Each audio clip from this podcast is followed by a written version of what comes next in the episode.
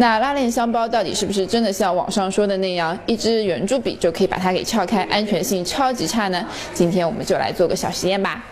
出门在外，有的人就会在旅行箱的拉链上加一把小锁，那这样做，旅行箱是不是就安全了呢？陈一拿起圆珠笔，在拉链的咬合处轻轻地戳了下去，你看，拉链很轻松的就被划开了。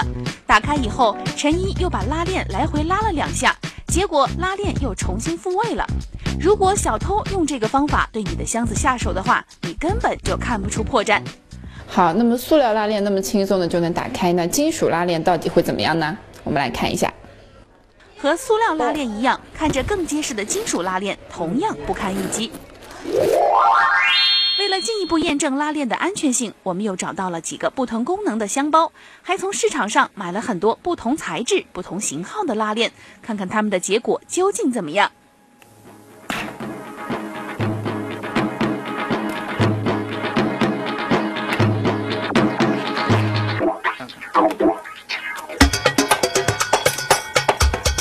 结果是一样的，只要是拉链，都是一戳就开。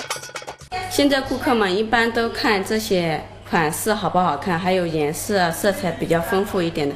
像这种拉链嘛，他们和锁都不太要去看的这些。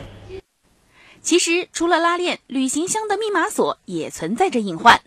密码锁它那个密密码的里面下面有三个凹槽，顺位一个一个拨下来，总有一个号码会开的。按照李华说的方法，我们亲手试了一下。虽然密码已经被重新设置过，但是半分钟不到，毫无经验的记者也成功的打开了密码锁。李华说，可能是为了节省成本，大部分国产的旅行箱都用的是这种结构简单的密码锁，防盗效果比较差。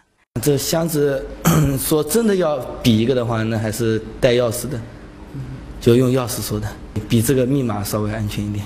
大家可以选择一些用钥匙来锁的封闭型铝框箱，没有拉链，不用简易的密码锁，这样的旅行箱就安全多了。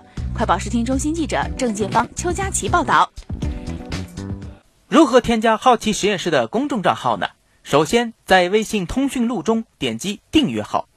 然后点击右上角的这个加号，在搜索框中输入“好奇实验室”这五个字儿，点击搜索，你会看到搜索框里跳出这个蓝色的 logo，点它一下就可以了。好奇君每天和你见面哟。